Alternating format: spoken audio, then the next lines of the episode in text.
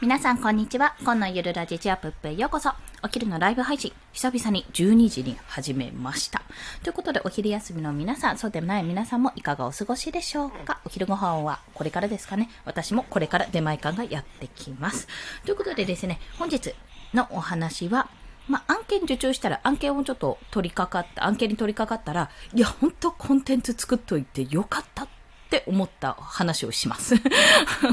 ただただ感想っていう。まあ、最初に注意点を申し上げると、え息子を抱えてます。元気です。ちょっと声が入るかもしれませんが、ご了承ください。ということでですね、早速お話をしますと、今ちょっと一つ案件、お声掛けいただきまして、まあ、そちらの案件をしているんですけども、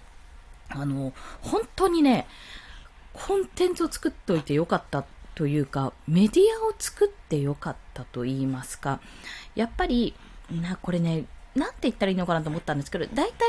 クラウドソーシングとか、クラウドワークスとか、それこそランサーズで発注されてるものって、まあ、例えば Kindle の表紙作ってくださいとか、ポスター作ってくださいって形で、まあ、書かれていますよね。で、まあ、それを見て、じゃあ Kindle の表紙、まあ、どんなものなのか、大体概要が書いてあって、まあ、その、基準とかは、まあ、Kindle のページに載ってるので、そこで確認して、まあ、じゃあこんなのを作ろうと思って作って提案するわけじゃないですか。ごめんなさい。ちょっと失礼しますね。まあ、そんな時に、この自分が、要はそれを、その、例えば Kindle の表紙デザインだったら、Kindle 本を作ったことがあるかどうかっていうのでもだいぶ変わるなっていうことを感じたんですね。というのは、やっぱり私は Kindle 本を作った経験があるので、まあ、そこから表紙デザインを自分でやってるから、いろんな案件を受注するんですけども、それをやることで何がいいかっていうと、やっぱ全体像がわかるんですよ。全体像。例えば表紙で言うと、まあ、中身をできれば見た方がいいんですけども、どんな内容が書かれていて、この人どんな人だろうっていろんなことがわかると一番いいんですけども、まあ、ちょっとそうはいかないのが、大体ね、あの、クラウドソーシング系でやるとそうはいかないっていうのが現状じゃないですか。でも、例えばですね、うんと、すでに Amazon で出てるもの、まあ、Kindle として出版してるものを、まあ、もう一回ちょっと表紙をきれいにして出版し直したいっていう方がいらしたとしたら、そういった案件があったとしたら、まあ、Amazon に出てるなら一回見られるし、まあ、試し読みできるかもしれないし、まあ、どんなことが書いてあるかって概要が書いてあるんですよ。っていうのを見ると、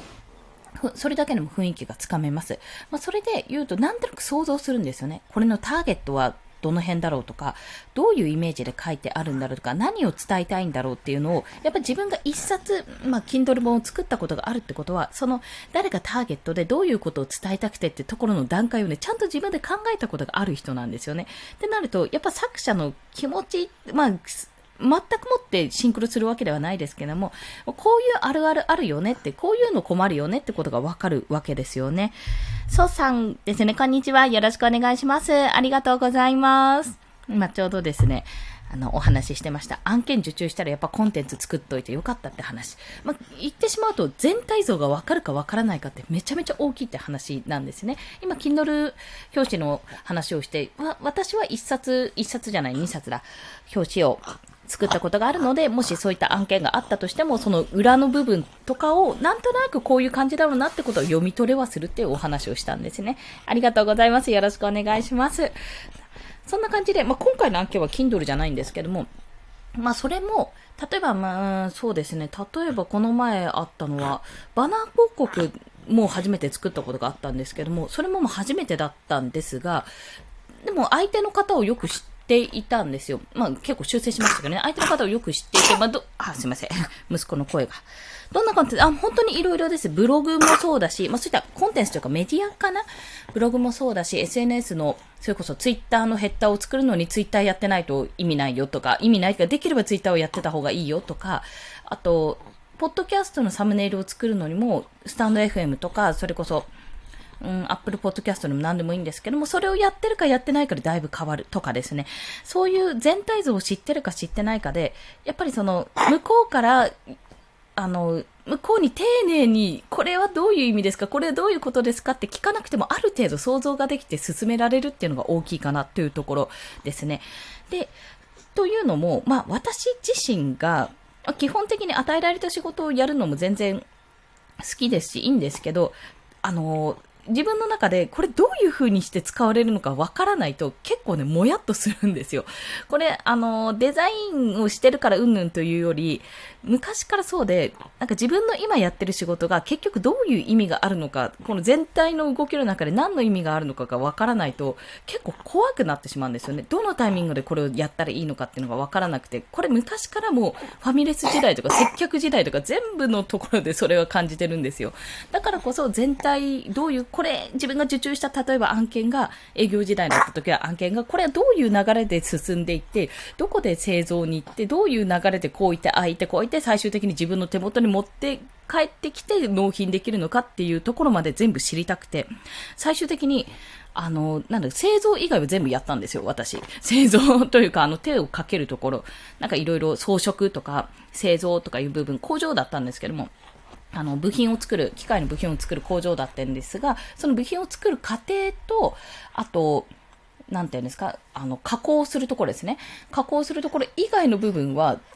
例えば、なんだろう、全部拭いたりとか処理したりとか、あと、資材、その、材料を取ってくるとか、そういったことはね、全部やったんです。製造以外の過程全部やって、ようやくそれ全部知ったんで、あ、これだけ時間がかかって、こういうところで、やっぱお金もかかるから、これだけの、労力、労力でこれだけの金額をちゃんと出さなきゃいけないんだなってことに気づけたわけですね。まあ、そういう感じで全体像を知りたいっていうところがすごく元からあったんですよ。で、なおかつ今この仕事をあの始めてから結構受注とかをさせていただくんですけども、あそんな、ごめんなさい。そんな言うほどでもない。言うほどでもないです。すいません。ツイッターのヘッダーをお願いされた時とかも、まあ、ツイッターヘッダー作るのも向こうの提案があってそれに沿ってやればいいんですよ。正直、それで済むんですが、あの、変な話、変な話ですよ。なんか、こちらとしても、結局この人は何を伝えたいんだろうって、やっぱりちょっと考えちゃうんですね。どういうことを伝えたくて、このアカウントで、あ、ごめんなさい、息子の席が。どういうことを伝えたくて、この言葉を選んで、どういうイメージをこれを見た人に伝えたいのかなってことを考えたくなっちゃうんですね。で、結局、この前、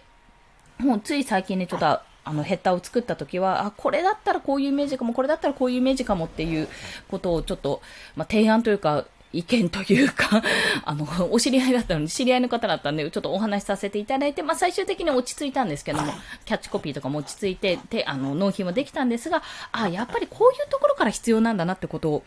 あ、そうなんです。ヘッダーも作ってます。まあ、変な話。本当自分がコンテンツを作ってるので、そうなんですね。あ、本当ですか。嬉しいです。まあ、そこ経由でちょっと考えたのが、あんまりここならさんとかってそういうのないじゃないですか。あ、出前館が来た。少々お待ちくださいね。よいしょ。早いね。はい。ありがとうございます。出前館が来ましたね。はい。まあそういう意味で、あの、ちょっと次のピンポン来るまでお待ちくださいと。なんか提案込みで一緒にじゃあちょっとどういうキャッチコピーがいいかとか考えながらヒアリングをしっかりつけたようなバージョンのヘッダー作成っていうサービスも作ってみようかなみたいなことを考えたくらいだったんですね。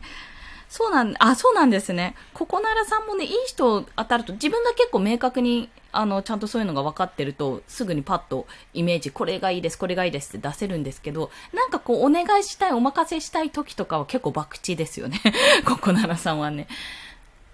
でもなんか、自分がこう、まあ私はたまたまやらせてもらって、今月2件かヘッダーやらせてもらった時に、全くこう、別の、本当に全然ジャンルも違うけど、あの、固まってる人と、実はそうでも固まってなかった人と、とかいう2パターンで対応したので、あ、なるほど、こういうこともあるのかってことを本当に勉強させてもらったんですね。あ、で、少々お待ちください。